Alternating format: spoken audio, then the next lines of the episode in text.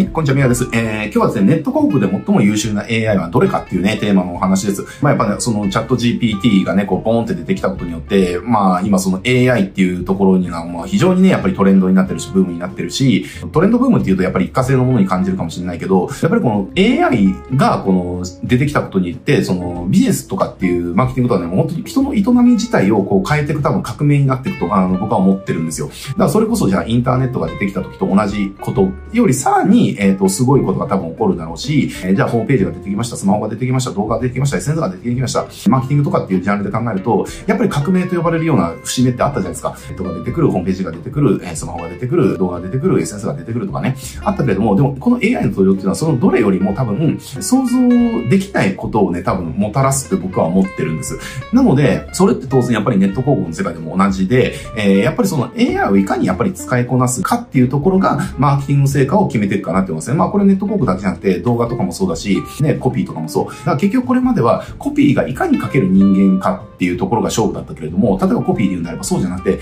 えー、AI にコピーをいかにうまく書かせるかっていう人間がその市場価値を持っていくようになるし、動画とかもそうですよね。えー、自分で動画をいかにすごい動画を作れるかではなくて、AI にいかにすごい動画を作らせることができるかっていうこと、ところが市場価値になっていくっていうかね、重要になっていくというふうに思ってます。で、えっ、ー、と、今日はその中でもそのネット広告っていうところにフォーカスを当てて話していこうかなと思いますけれども、なんでネット広告かっていうと、あの、マーケティングっていう分野で AI が一番今、先んじてね、もうすでに大きな成果を出してるのがネット広告だと思うんですよ。ネット広告ってやっぱりその今、機械学習って呼ばれるように、えー、要は AI に学習させることによって成果を出していくっていうところがもうデフォルトになってるというか、もうあの基本だよねっていう、だから AI の機械学習使わずに全部自分でやってるっていう人はもうほぼいないと思います。その AI っていうものはその入ってこない前っていうのはやっぱりネット広告やる人って全部自分でそのキーワード設定して広告文作って入札参加決めてみたいなえことを全部手動でやってたわけだけれども、でも全部今ってもう AI が全部自動化でやってくれるわけですよね。えで、これも Google の調査ではっきりしてますけれども、えー、人が完全に手動でやるのと AI にお任せでやるのだと、もう AI でお任せした方が何パーセントごめんなさい、ちょっと詳細数字忘れちゃいました。確か、えー、130%だったと思います。もし違ったらごめんなさいですけれども、AI 完全お任せのが130%を人がやるよりも、えー、成果出てますよっていう。これ、Google で使われてる広告費っていうことを考えたときに、もうこれ統計的な優位性っていうのはもう確実に証明されてっていうのは分かりますよねっていう。えー、だからもうすでにネット広告ってもう AI をいかに使いこなすかっていう人の方が成果が出せる領域になってるんですよ。えー、で、その中で、じゃあ、あの、いろんなね、Google だとかその、Yahoo だとか、えー、Facebook だとか、インスタだとか、LINE だとか、まあいろんな媒体があるわけだけれども、じゃあそのいろんな媒体がある中で、じゃあ、どの媒体の AI が今一番優秀なのかっていうところのね、えー、話を今日はしていきたいなと思います。えー、で、これ結論から言うと、僕はね、Google の PMAX っていうところが、もう頭5つぐらいずば抜けてるかなっていうふうに思いますね。これ、PMAX って何かっていうと、あの、えっ、ー、と、パフォーマンス MAX か、だから PMAX で、パフォーマンスの P と MAX で PMAX なんだけれども、えー、だからもう効果最大化しますよっていう、ぶっちぎりの結果出しますよみたいな機能なんですよ。えー、で、この PMAX っていうのは本当面白くて、人の調整がほぼできない。もう PMAX に設定したら、あの、微調整が入れられないんですよね。だから本当に AI お任せなんですよ。えー、で、この AI お任せの機能でやってる広告の成果っていうのが、うちは一番ダントツでいいんですよね。なんだかんだ言って。ちょっと数字言っていくと、例えばうちのその全媒体、うちは今年間5000万ぐらい広告費使ってますけれども、で、それで、うんと、使ってる媒体が、えっ、ー、と、Google、YouTube、えー、Facebook、インスタ、あと、今実験的にピンタリストかな？っていうところで、まあ4媒体、えー、あと Yahoo か、だから6媒体使ってますけれども、6媒体に対して年間5000万かけて、うちの見込み額の獲得単価っていうのは、えっ、ー、と、約今1500円ぐらいです。まあ時期によってちょっとブレますけれども、まあ年間通すと大体1500円ぐらいでもうここ2、3年はずっと安定してる感じですね。ただやっぱりそういった媒体ごとによって数字が違って、例えばじゃあ、Google のその、じゃあ検索とかだと今うちは800円か900円ぐらいかな、えー、なんですね。で、Facebook が1000円ちょっとぐらいかな？で、Yahoo もそのぐらいで、で、YouTube がちょっと高めかな。で、Pinterest は今、これ完全テスト運用なので結構数字があのブレてますけれども、まあ大体もう1000以下ぐらいで取れてるみたいな感じで。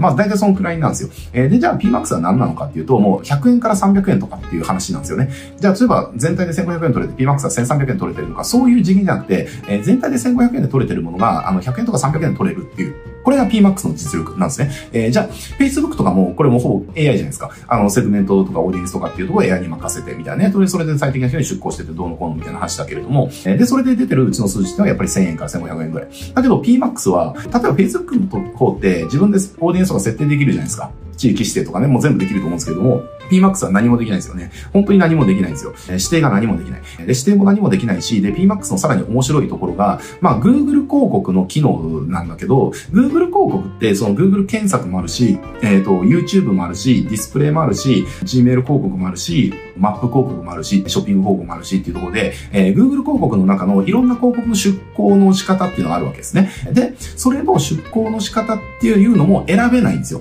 だから、Google 広告やりますってなったら、じゃあ Google 広告の中の、じゃあ検索やりましょうとか、じゃあディスプレイやりましょうとか、YouTube やりましょうとかっていうふうに、えっ、と、普通でやる場合はそうやるんだけれども、でも PMAX ってはそうじゃなくて、もう PMAX でやるってなったら、もう検索に出るのか、YouTube に出るのか、ディスプレイに出るのかとか、マップに出るのかとかって、こっちで設定できないんですよね。だから、どういうオーディエンスに出すののかとか、どのその出向の、えっ、ー、と、出し方で出すのかっていうのを完全にお任せなんですよ。完全にお任せすることによって、えー、もううちの平均のその5分の1とかね、あの、下手するともう日によっては10分の1とか、そういう単価で取ってしまうっていう。えー、だからもう、うちは年間5000万っていう広告かけてて、まあ5000万かけてるので、あの、ある程度統計的なその信憑性っていうのはあると思いますけれども、えー、やっぱりこの PMAX がそのネット広告の AI としては、やっぱり全然今優秀だなっていう。だからね、あのなんか、今やっぱりみんなその、なんだろうな、Facebook とかインスタ広告になんかこう、熱を上げてますけれども、でも、実態見てみたら、あの、PMAX がやっぱ全然ダントツでいいよね、みたいな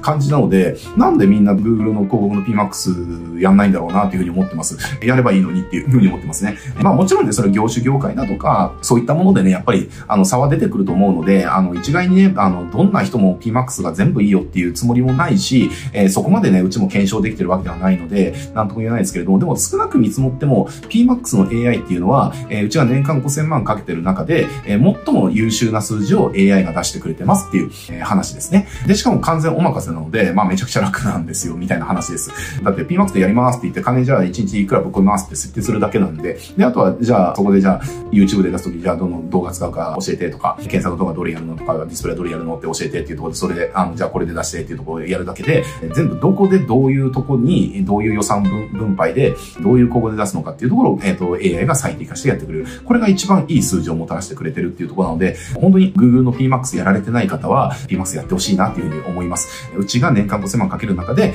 もう AI が最も優秀なのは Google の PMAX っていうところは、うちは数字からそう言ってますので、ぜひね、試してみてもらいたいなと思います。で、ただね、この PMAX もちょっと一癖あって、PMAX をうまく活かすための秘訣っていうのが、あの、Google の検索でアカウントを育てるみたいなところをセットでやるんですよね。で、Google ってやっぱりね、そのアカウントを育てることによって、あの AI がより賢くなっていくんですよ。だからなんだろうな、僕のイメージですけど、あの、Facebook も AI 賢いんですよ、確かに。だから Facebook のその AI の賢さ、例えばこういうとこにあるとしたら、Google は最初こんなとこなんですよね。で、ただやっていくと AI の賢さが上がってって、Facebook をこう超えていくみたいな、えー、だこういう、なんだろうな、ラインを辿っていくみたいな。だこの超えるラインを、えっ、ー、と、やっていくと、Facebook よりも全然うちは Google の全然数字がいいんですよね、みたいな話です。で、ただね、やっぱり業種をやりて違うので、一概にとは言えませんけれども、でも、PMAX を中心とした Google のその、運用っていうのは、マイナスには絶対ならないと思うんで、ぜひね、ちょっとやってみてほしいなっていうふうに思ってます。